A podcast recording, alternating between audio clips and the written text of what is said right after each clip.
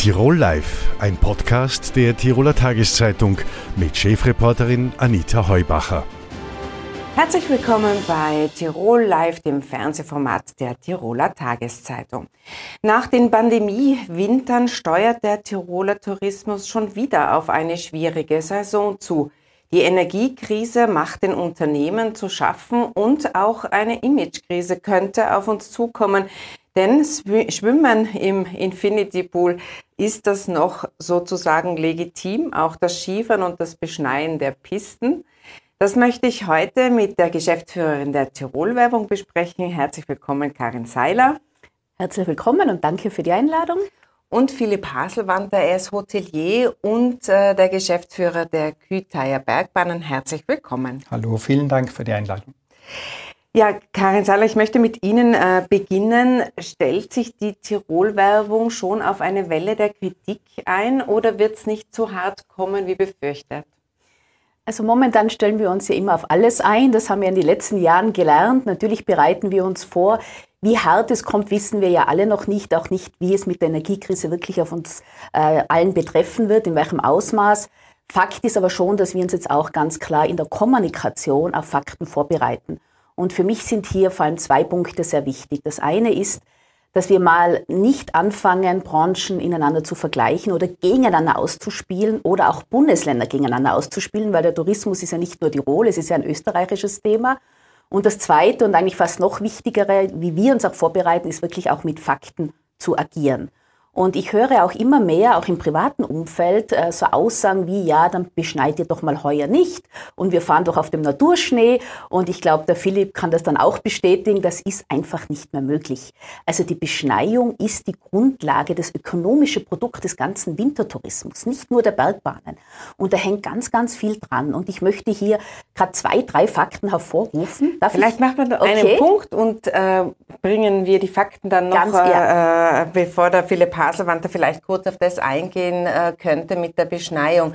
Wenn die Karin Seiler sagt, ohne künstliche Beschneiung geht es nicht, ähm, weil die Präparierung der Pisten, man kann die Piste nicht mehr so hinbringen bei dem Andrang an Skifahrern, oder? Es ist ganz grundsätzlich richtig. Es ist die Basis für den Wintersport, eine, eine perfekt geschäbte Piste, eine gut ge, äh, also beschneite Piste äh, ansonsten wird der ganze Wintertourismus nicht stattfinden und uns die ganze Wertschöpfung vom Tourismus und auch äh, im, im Land äh, die äh, beihängenden äh, Gewerke äh, auch quasi dieser, dieser Teil ausfallen. Also Aber es ist ganz essentiell, dass man rechtzeitig die Beschneiung in Betrieb nimmt und, äh, Selbst wenn ein Skigebiet so hoch liegt wie das Ihre im Kühlteil. Also man muss beschneien, das hat weniger mit der Höhe zu tun, aber mit der Kompaktheit des Schnees, oder?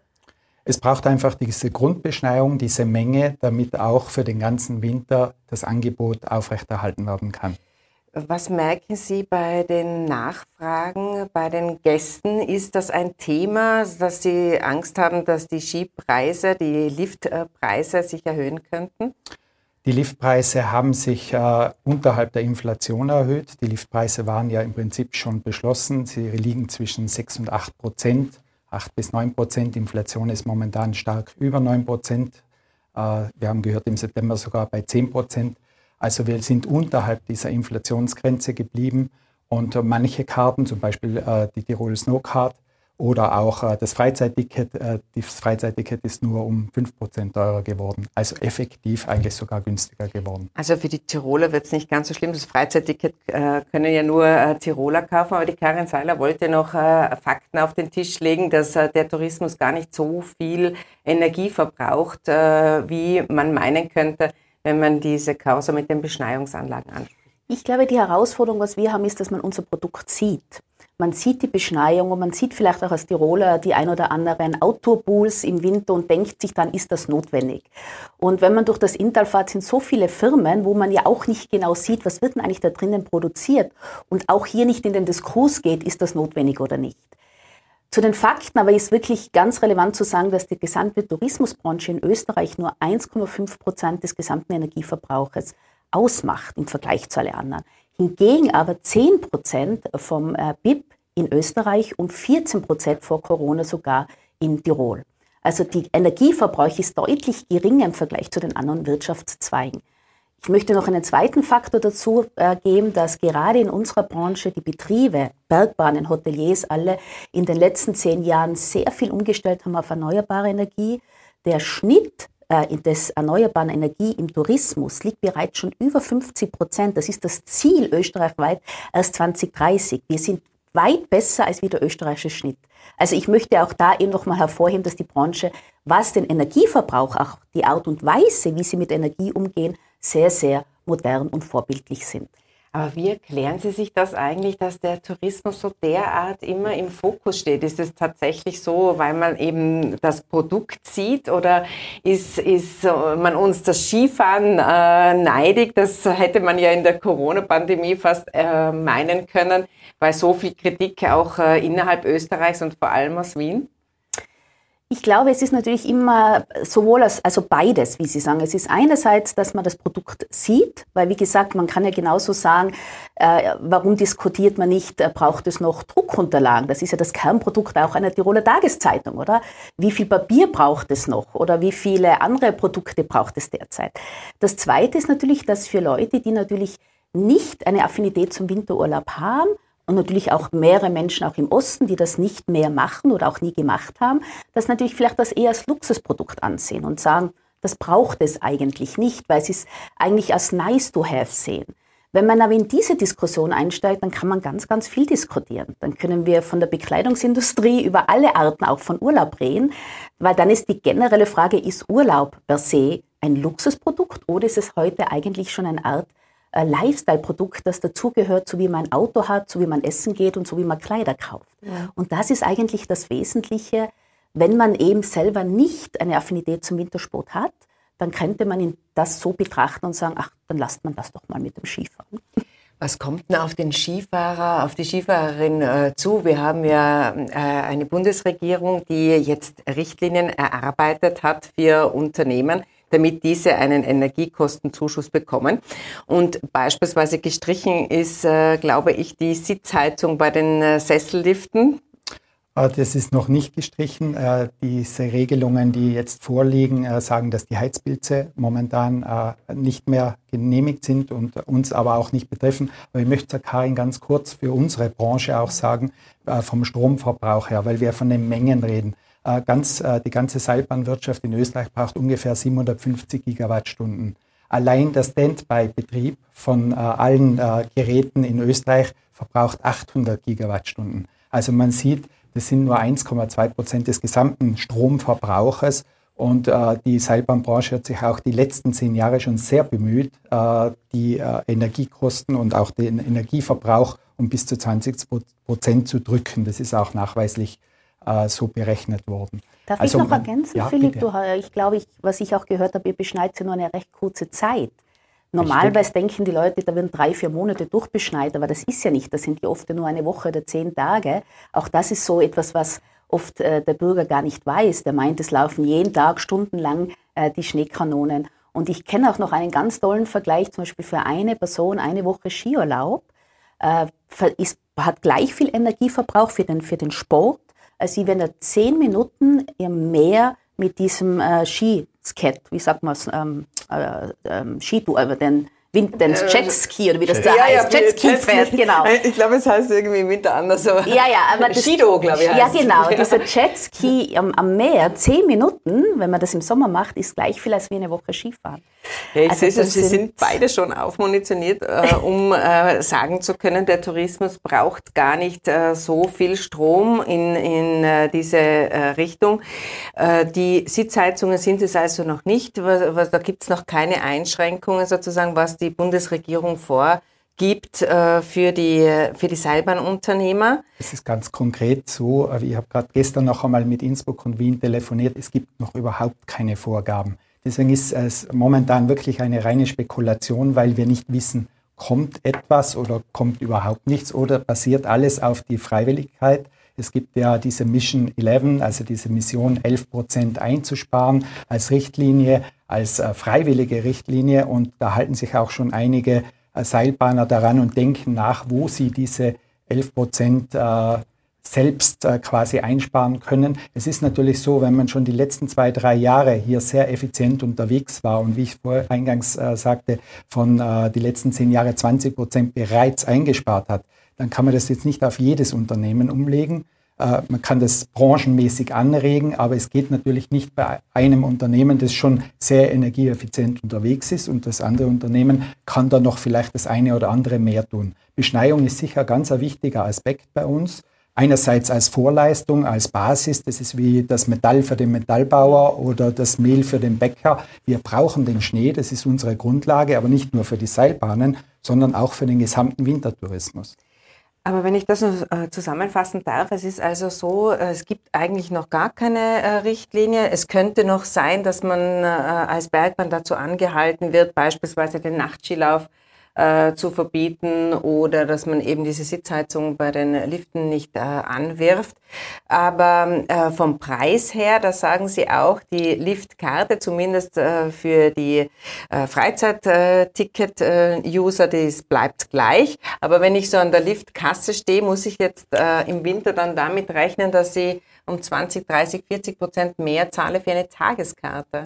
Das denke ich nicht. Auch das habe ich schon beantwortet. Die Preise sind unterhalb der Inflation erhöht okay. worden, zwischen 6 und 8 Prozent oder 9 Prozent. Es wird natürlich, das ist äh, für jeden Unternehmer selbst zu kalkulieren, was die Unternehmer allerdings im Frühjahr bei dieser Preisgestaltung nicht wussten, ist die Höhe der Inflation, der momentanen Inflation. Das konnte keiner in der Form voraussehen. Hängt natürlich mit diesen erhöhten Strompreisen und den Gaspreisen zusammen und Gas natürlich aufgrund äh, des äh, nicht vorhandenen Gases, das von Russland kommt, das anderweitig besorgt werden muss. Äh, hier, hier konnte man das einfach nicht einpreisen. Ich finde es aber durchaus legitim, dass man im Inflationsbereich auch diesen Preis anpassen soll. Okay.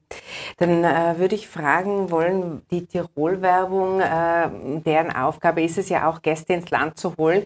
Wie äh, werben Sie denn auf den Märkten, auf dem deutschen Markt beispielsweise? Ähm, ist das, wie ist da, schaut da die Kommunikation aus? Also wir haben uns jetzt beschlossen vor einer Woche, wir starten äh, die Kommunikation so, wie sie auch geplant war. Also wir haben circa 5,5 Millionen rein die Tirol-Werbung, die wir jetzt in unsere Kernmärkte investieren. Wir gehen mit einem Tirol-Gefühl hinaus. Das geht natürlich deutlich auch über das Skifahren hinaus. Wir haben ja auch die Produkte wie Winterwandern oder auch einfach den Genuss im Schnee. Und mit diesen Produkten gehen wir raus und gleichzeitig stellen wir natürlich alle unsere Maßnahmen, die wir schon im Sinne des nachhaltigen Urlaubs anbieten können, nochmal verstärkt in die Auslage. Stichwort Anreise mit der Bahn. Auch hier haben wir schon seit zehn Jahren das Produkt Tirol auf Schiene und konnten gerade jetzt in diesem Sommer nochmal neue Abschlüsse machen. Wir haben jetzt eine Direktzugverbindung mit einem IC von Frankfurt, zusätzliche Nachtzüge von Amsterdam, von Kopenhagen. Also wir bauen das Netz eben auch auf, auch mit dem äh, Zug von Wien direkt, sodass wir mehr verstärkt auf diese nachhaltige Anreise setzen. Weil gerade, das möchte ich vielleicht auch nochmal betonen, das wissen auch so wenige, der größte Teil des CO2-Ausstoßes für einen Gast, wenn er bei uns Skiurlaub macht, ist ja dann nicht das Skifahren, sondern es ist die Anreise. Die Anreise. Genau, da liegt 80 Prozent schon des Energieverbrauchs drinnen. Und da könnten wir in den nächsten Jahren ganz viel tun. Die Zuganreise und dann nochmal die letzte Meile, das Gepäckservice bis zum Hotel. Das sind große Aufgaben. Also die Kommunikation wird äh, so stattfinden wie geplant. Wissen Sie schon von der Nachfrageseite her, wie sich der Winter gestalten wird? Lässt sich da schon ein bisschen was äh, voraussagen? Ja, also wir sehen von unseren äh, Studien, die was wir haben, es gibt ganz eine aktuelle Studie, was aus Hamburg auf eine Trendforschung in Deutschland durchgeführt wurde. Die Nachfrage ist hoch im Sinne, sie wollen Windurlaub machen. Sie ist noch nicht so hoch bei den Buchungen, weil die Leute noch verhalten sind, weil sie auch wissen, sie bekommen auch ein Zimmer, außer natürlich die Stammgäste, die jedes Jahr Weihnachten in den gleichen Betrieb fahren. Aber natürlich, die Buchungslage ist noch ein bisschen verhaltener, weil sie buchen viel kurzfristiger, das haben sie mit Corona gelernt. Äh, sie buchen teilweise drei Tage, bevor sie sich entschieden haben für ihren Skiurlaub. Doch wir wissen von allen Studien, und das ist sehr interessant, dass vor allem die Deutschen, wenn es um das Urlaubsprodukt geht, nicht sparen. Also bei allem, was abgefragt wurde, gab es nur zwei Segmente. Das war Urlaub und das war das Zuhause, also äh, äh, Haus, also Wohnen und Garten. Hier will man gleich viel ausgeben oder sogar mehr. In allen anderen Bereichen denken die Deutschen daran zu sparen, sogar beim Auto. Also das war für mich auch überraschend. oder auch bei Smartphone oder beim Essen gehen oder so. Und das ist ein sehr gutes Signal. Also den Urlaub will man sich offensichtlich äh, gönnen. Ähm, jetzt sind das darf ich ganz kurz bestätigen, wir sind es am eigenen Hotel, die Nachfragen laufen ganz normal und auch bei den Buchungen scheint es bisher in ganz normalen äh, Rahmen. Also haben die Gäste jetzt nicht unbedingt ein schlechtes Gewissen, wenn man sagt, okay, äh, schwimmen im Outdoor-Pool oder im Infinity-Pool, da geht man noch ohne schlechten Gewissen äh, schwimmen, oder? Ich glaube, gerade dieses Beispiel, äh, das im Wahlkampf auch gekommen ist, da muss man ein bisschen genauer hinschauen. Das Kütei macht äh, seine Wärme mit Biomasse. Also wir erzeugen äh, mit Holz, mit Schadholz direkt auf 2000 Meter für alle Hotels zusammen das, die, die Wärme wir äh, haben das, äh, uns dazu entschlossen, 2014 schon, also das gibt es jetzt schon länger. Das funktioniert wunderbar. Es wird mit Schadholz aus der Region gespeist und hat nichts mit Energie, mit Strom mhm. oder mit Gasverbrauch zu tun. Mhm. Aber bei den, Entschuldigung, ja. darf ich da nochmal mhm. nachfragen, bei den Gästen, da sagen Sie, okay, die, die Nachfrage ist da, die, die unterscheidet sich jetzt nicht wesentlich äh, von Vor-Corona-Zeiten, äh, nehme ich an. Aber als äh, Hotelier selbst, äh, wie kalkulieren denn Sie die Energiepreise ein? Die Energiepreise sind ja ganz ein spannendes Thema. Wir waren davor beim Endpreis für den Kunden bei der Saisonkarte und auch damals wusste man noch nicht, wie sehr dieser europäische Energiemarkt äh, doch irgendwo aus den Fugen geraten ist. Also wir hatten ganz kurzfristig an der Börse Preise bis zu einem Euro pro Kilowattstunde. Äh, normalerweise ist es bei 10, 20 Cent gelegen, früher sogar nur bei 5 Cent. Also es hat sich sehr, sehr stark verteuert und äh, das ist natürlich ein großes Thema, nicht jetzt äh, ad hoc für alle äh, Seilbahnen, weil teilweise gibt es äh, die, die noch Hoteliers, Vereinbarungen, die, die, über zwei, drei Jahre Verträge. laufen. Mhm. Ja, das, das ist ganz normal. Das mhm. ist wie in der Industrie auch. Das kommt nur auf den Zeitpunkt drauf an, wo man die gerade abgeschlossen hat. Aber es ist eben nicht bei allen Seilbahnen so, weil bei manchen ist es gerade zu diesem Zeitpunkt ausgelaufen. Und neue Verträge sind momentan, das wissen wir auch im Privatkundenbereich, also bei den, bei den Privaten, die einen Wechsel machen müssen, dass das äh, momentan gerade ein sehr ungünstiger Zeitpunkt ist. Und Weil man relativ man höhere Tarife richtig, bezahlen muss. Beim ja. Strom doppelt so hoch, beim Gas teilweise dreifach so hoch. Aber für den heurigen Winter, da ist es so, dass einfach sehr viele noch alte Verträge haben und die Zimmer sind ja zum Teil auch schon verkauft. Ich stelle mir das sehr schwer vor, diese hohen Energiepreise können Sie eigentlich noch gar nicht einkalkulieren oder kalkulieren Sie sie ein? Das können Sie teilweise heuer nicht einkalkulieren und es ist auch eine Herausforderung. Das muss auch das, der jeweilige Unternehmer für sich dann selbst entscheiden, wie er damit umzugehen hat. Aber ich glaube, in, in diesem Winter wird das äh, mit den bereits vorgegebenen Preisen ganz normal ablaufen. Wir hoffen, es beginnt ja jetzt schon an den, an den Strompreisbörsen wieder Gott sei Dank sich ein bisschen zu beruhigen. Ich habe gerade heute noch mal reingeschaut, was mich selber interessiert hat für diese Diskussion und es, es scheint sich in, die, in eine etwas ruhigere äh, Richtung zu bewegen. Hoffentlich bleibt der Trend so. Ähm, die meine, meine letzte äh, Runde wäre jetzt noch. Ich da ja, kurz ergänzen mit dem Infinity Pool, weil es ist ja wirklich eine spannende Frage. Ich höre auch von Hoteliers, dass die Nachfrage kommt. Also die Gäste rufen an, sind die Pools alle eingelassen und die Saunen oder wird hier gespart? Also eine Sensibilität und Seiten des Gastes ist da. Und gleichzeitig wissen wir aber auch wieder von den Studien, wenn ich für das Produkt Geld ausgebe, und ich meine auch in der Hotellerie in einer gewissen Ebene, wenn ich ein Wellnessangebot habe, habe ich auch einen teilweise stolzen Preis, dann möchte man auch eine gewisse Produktqualität haben. Und Ähnlich wie die Bergbahnen schauen natürlich die Betriebe genauso, wo kann man sparen. Also Stichwort äh, zum Beispiel die Minibars nicht zu haben oder nicht alle Räume so zu heizen und so weiter. Allerdings darf die Qualität nicht leiden. Weil das ist ja so, wenn wir einen Sommerurlaub äh, in, in Italien machen, in Adria, und wir können den Strand nicht nutzen oder das Meer, dann ist das Produkt hinfällig.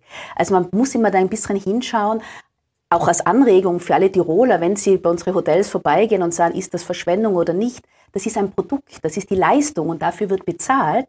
Und da kann man nicht sagen, ich lasse einfach das Pool nicht ein, weil dann gibt es natürlich Kundenreklamationen. Also diese ja, da habe ich bezahlt für, wird dann oft kommen. Genau, der, ja. Wenn man bezahlt dafür, dann hat man natürlich auch keine Freude, wenn etwaig sich auch bei den eine Sauna nicht wieder. eingeschaltet also, wird. Es gab ja auch bei uns Ansätze von Diskussionen, ob man eine Liftanlage überhaupt nicht in Betrieb nimmt oder ob man irgendwelche äh, Pisten vielleicht auslassen könnte. Aber letztlich, äh, wie Karin Seiler es gesagt hat, erwartet der Kunde, der Konsument schon, dass er das Leistungspaket auch dem Grunde nach erhält. Was ist denn Ihre Erwartungshaltung gegenüber der Tirol-Werbung? Wie soll sie denn kommunizieren in dem Winter?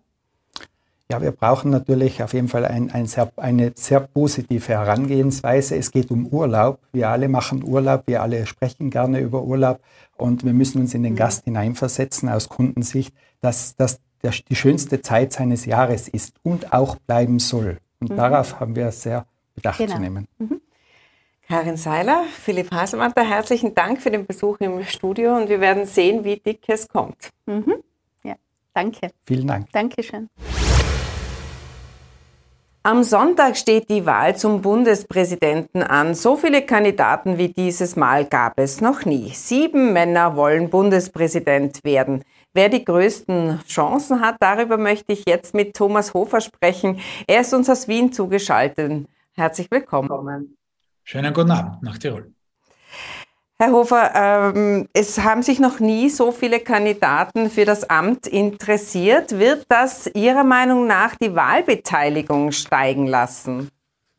Nun, ich glaube, es wird die Wahlbeteiligung steigen lassen im Vergleich zu anderen Wiederwahlkampagnen, die wir gesehen haben. Also zum Beispiel äh, zu jener von Heinz Fischer. Äh, da haben wir eine Wahlbeteiligung nur knapp über 50 gehabt. Ich glaube, diesmal äh, wird es schon gelingen, da deutlich über 60 zu kommen.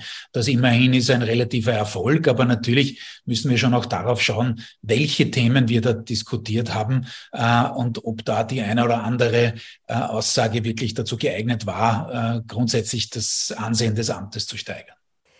Äh, Sie machen ja sehr äh, viele Analysen und äh, sind Politikberater. Eine Analyse oder eine Feststellung Ihrerseits ist, dass es wahrscheinlich keine Stichwahl brauchen wird. Alexander van der Bellen, der jetzige Präsident, ist also der große Favorit, liegt in Umfragen zwischen 51 und 58 Prozent. Bleiben Sie dabei, es wird keine Stichwahl brauchen? Also natürlich äh, ist es jetzt keine Prognose in dem Sinn, dass man sagt, das ist sicher so, aber alle uns zugänglichen Daten und die können natürlich auch daneben liegen, das ist schon klar, äh, aber zeigen, dass, dass Van der Bellen eben schon der haushohe Favorit ist und die Chance darauf, ähm, nämlich auf keine Stichwahl, äh, relativ hoch ist. Aber das heißt nicht, dass das nicht passieren kann. Ähm, aber wahrscheinlich ist es eben, wie gesagt, nicht. Wenn man das jetzt, will es nicht mit Prozentzahlen unterfüttern, aber natürlich muss man auch davon ausgehen, dass natürlich Umfragen daneben liegen können, dass es vielleicht irgendwo eine Unterdeklaration gibt. Aber das, was man schon deutlich sieht, ist, dass bei jenen, die hingehen wollen, und das ist ja schon ein wesentlicher Faktor, äh, dass da natürlich die, die Wählerschaft von Alexander van der Bellen ähm, schon sehr äh, mobilisiert ist. Äh, es ist zwar schwierig bei ihm im Wahlkampf, weil er ähm, sich da über die Ziellinie retten will. Er war schon höher in den Umfragen, das muss man auch sagen. Im August ähm, lag er teilweise deutlich über 60. Das hat schon abgenommen. Aber derzeit deutet eben viel darauf hin, dass er eben zumindest äh, diesen gewissen Vorsprung über 50 Prozent da über die Ziellinie retten kann. Aber natürlich, es war ein defensiver Wahlkampf. Er wollte natürlich äh, aus strategischen Gründen nicht wirklich in Konfrontationen gehen mit seinen Mitbewerbern. Ähm, und das hat natürlich auch in, in gewisser Hinsicht bei gewissen Bevölkerungsgruppen natürlich auch für Unmut gesorgt. Also es ist so, dass er in den Umfragewerten etwas äh, gesunken ist. Äh, Walter Rosenkranz ist ja äh, sein größter Konkurrent sozusagen. Er ist von den Freiheitlichen aufgestellt worden. Es gibt noch zwei Kandidaten, die vermutlich Alexander van der Bellen nicht so viele Stimmen wegnehmen äh, werden. Also Tassilo Valentin oder Gerald Groß, die gelten ja eher als, äh, als, als rechts äh, und deshalb weniger sozusagen als Konkurrenz zu Van der Bellen. Was hat es denn dann ausgemacht, dass Van der Bellen gesunken ist in den Umfragewerten?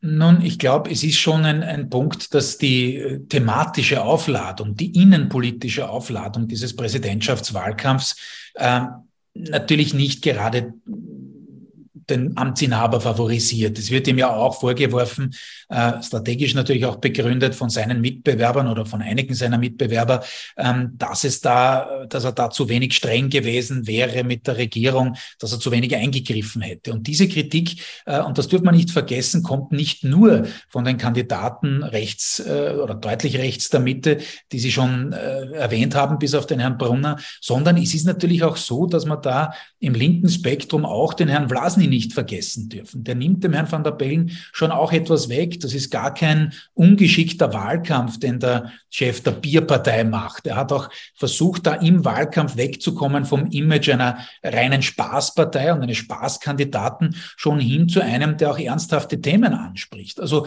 ähm, das ist äh, dann schon auch eine Geschichte, wo man sagen muss, und man wird das wohl auch gerade im urbanen Bereich sehen, auch in Wien, glaube ich, wird man das stark sehen, dass da auch der Herr Vlasny ähm, natürlich links der Mitte schon ein bisschen was einsammeln kann und das tut im Umkehrschluss klarerweise auch dem Herrn van der Bellen weh.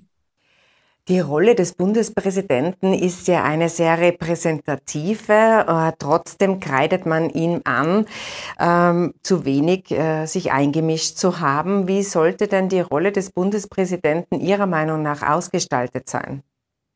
Also ich glaube, äh, Alexander van der Bellen hat da tatsächlich eine sehr klassische Interpretation gewählt, wenn Sie so wollen, äh, und wohl auch mit einiger Berechtigung. Warum? Äh, wenn sich ein Bundespräsident permanent in die Tagespolitik einmischt, ähm, dann ist es natürlich nicht diese klassische Zuschreibung von über den Dingen stehen und sich nur dann einmischend, wenn es wirklich brenzlig wird. Ich persönlich bin der Meinung, dass er das durchaus äh, das eine oder andere Mal öfter machen hätte können, dass er gerade, weil er das oft erwähnt, ähm, rund um den Ibiza-Skandal deutlich mehr äh, an Offensive hätte zeigen können und nicht nur hätte beruhigen sollen.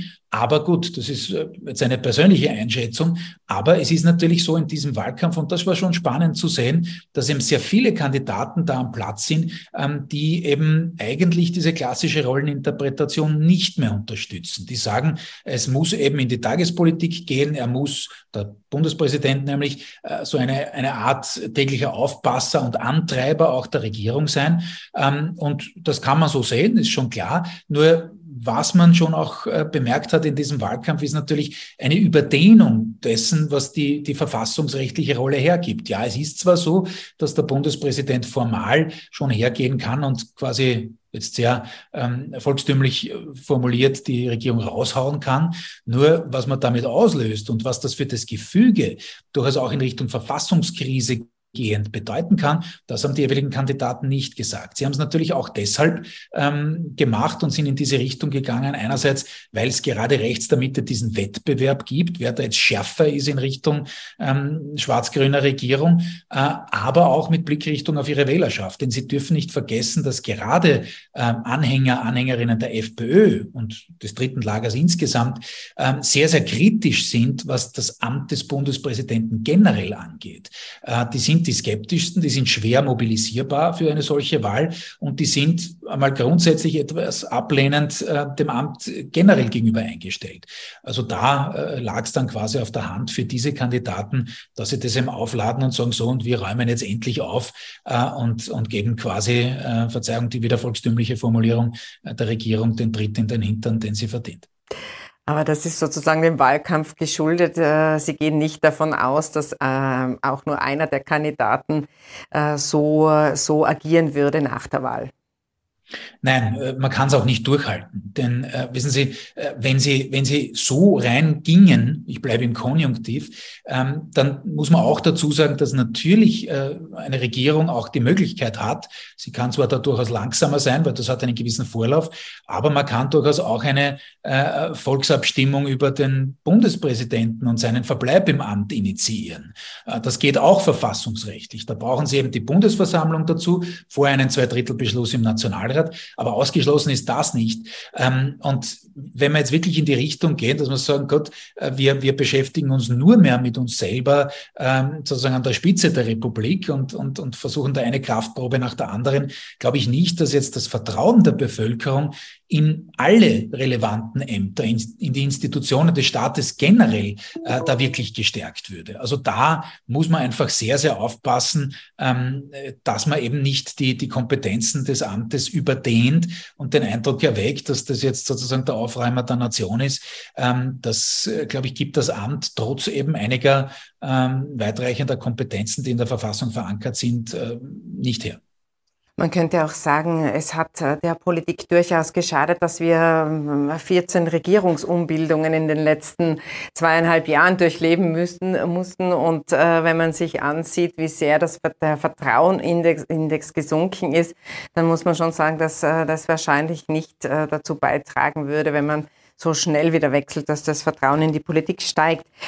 Ähm, was diskutiert äh, worden ist in den letzten Tagen, ist, dass äh, so wie in Deutschland die Bundesversammlung, also Nationalrat und Bundesrat, äh, den Bundespräsidenten wählen könnten und nicht mehr die Bevölkerung, also keine direkte Wahl mehr. Was halten Sie denn von diesem Vorschlag?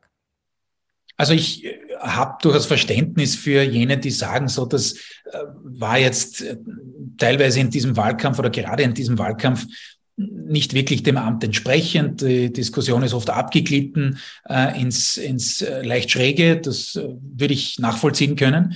Allerdings, meine persönliche Meinung ist, ich glaube nicht, dass man die Direktwahl aufgeben sollte. Warum?